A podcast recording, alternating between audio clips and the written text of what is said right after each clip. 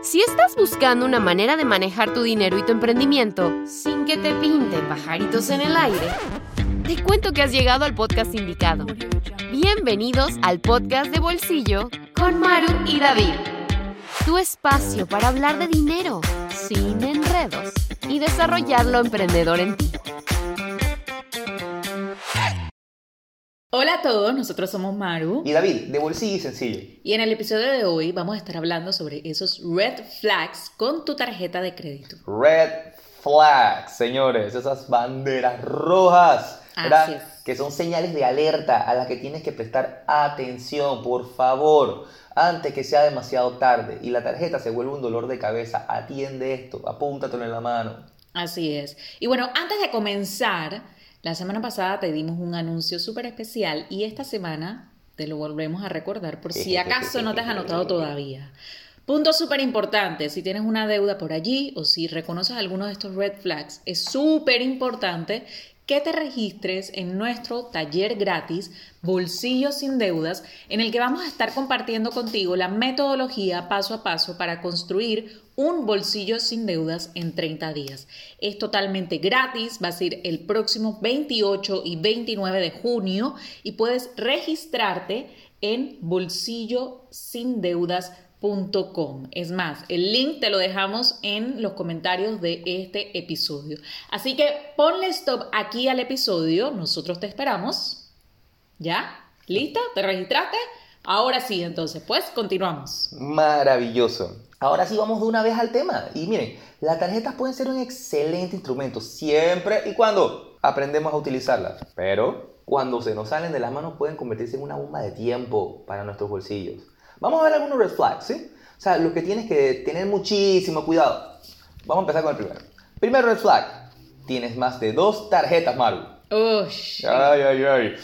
¿Sabes cuánto cuesta una tarjeta de crédito? Mira, aunque la tengas en saldo cero, igual cuesta dinero porque Así es. tienes que pagar la membresía y el seguro de fraude todos los meses. A veces aceptamos porque decimos, hey, es para una urgencia, pero la verdad, las tarjetas de crédito no deben ser el instrumento para emergencias. Nuestra recomendación es que tengas uno, máximo dos. Así es, tener más de dos tarjetas de crédito es súper costoso y la verdad es que no deberías tenerlas. Nosotros conocemos personas que tienen cuatro, cinco, seis, inclusive una vez conocimos a una persona que tenía ocho tarjetas de crédito y yo, wow, o sea, ocho tarjetas de crédito cuesta un montón de dinero aunque las tengas en saldo cero y la verdad es que eh, no lo vale, eh, no es una buena práctica. El máximo que te recomendamos es dos tarjetas, así que si tienes más de dos, ya sabes.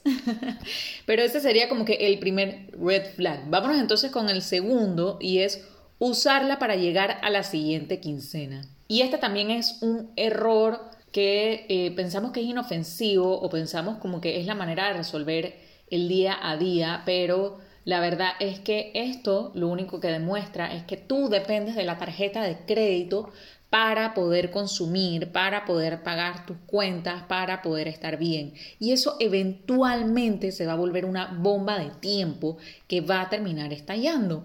¿Cómo? Con un montón de deudas, que no te alcanza, que solamente le puedes pagar el mínimo y muchas otras cosas más. Entonces, las tarjetas son buenísimas como un medio de pago. Te confieso algo, yo las uso todo el tiempo, o sea, yo soy fiel usuaria de tarjeta de crédito, pero no me endeudo con ella ni dependo de la tarjeta para poder vivir en mi día a día. Entonces, esa es la diferencia entre depender de ella y usarla realmente como un medio de pago y no necesariamente como de financiamiento. Ahora bien, si te vas a financiar, pues definitivamente que lo puedas hacer de manera estructurada y planificada en el corto plazo, pero no nuevamente, no que dependas de ella como tal.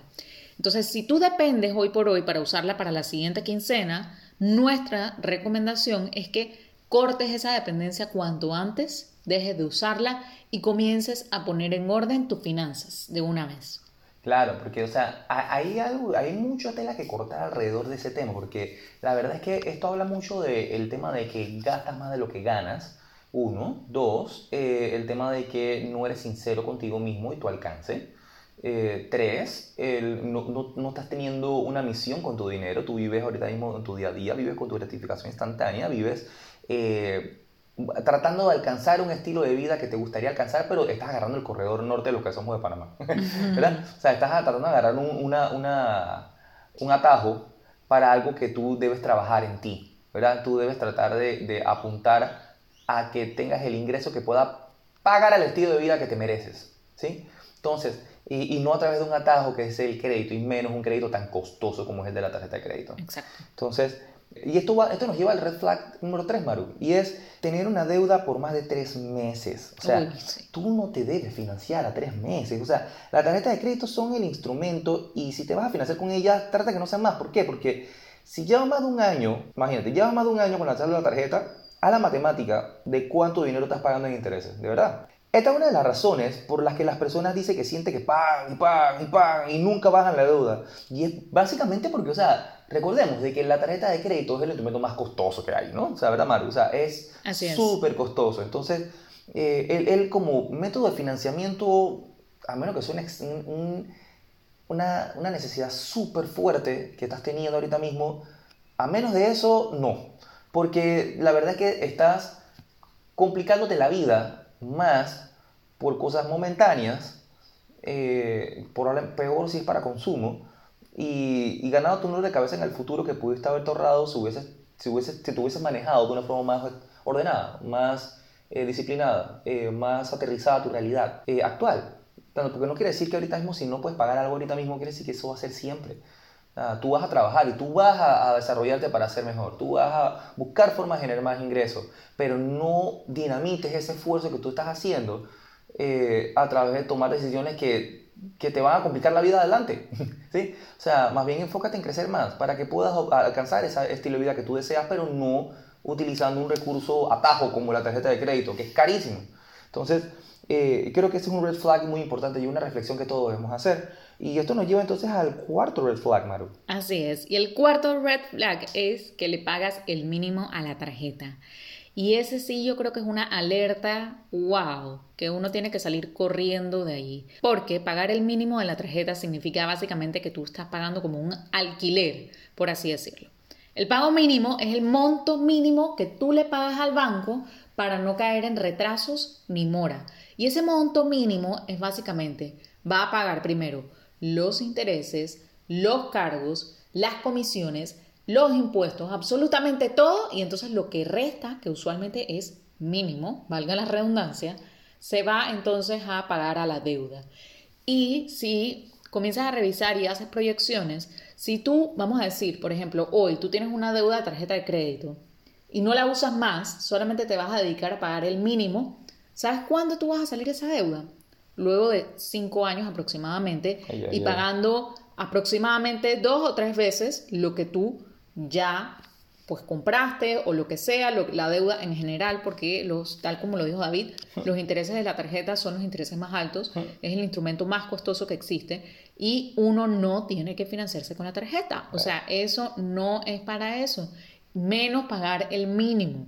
No, no, no, no, no, no. Así que si alguno de estos red flags sientes que te cayó a ti o te identificaste con ellos, súper importante, no te olvides de registrarte en nuestro taller gratis, Bolsillo sin deudas. El próximo martes 28 y miércoles 29 de junio vamos a estar contigo y vamos a estar compartiendo información súper valiosa para que construyas tu bolsillo sin deudas en los próximos 30 días. Maravilloso. Y es que, Mario, yo creo que, bueno, hemos hablado de cosas muy importantes aquí, nos estamos es. llevando bastantes aprendizajes y reflexiones para todos.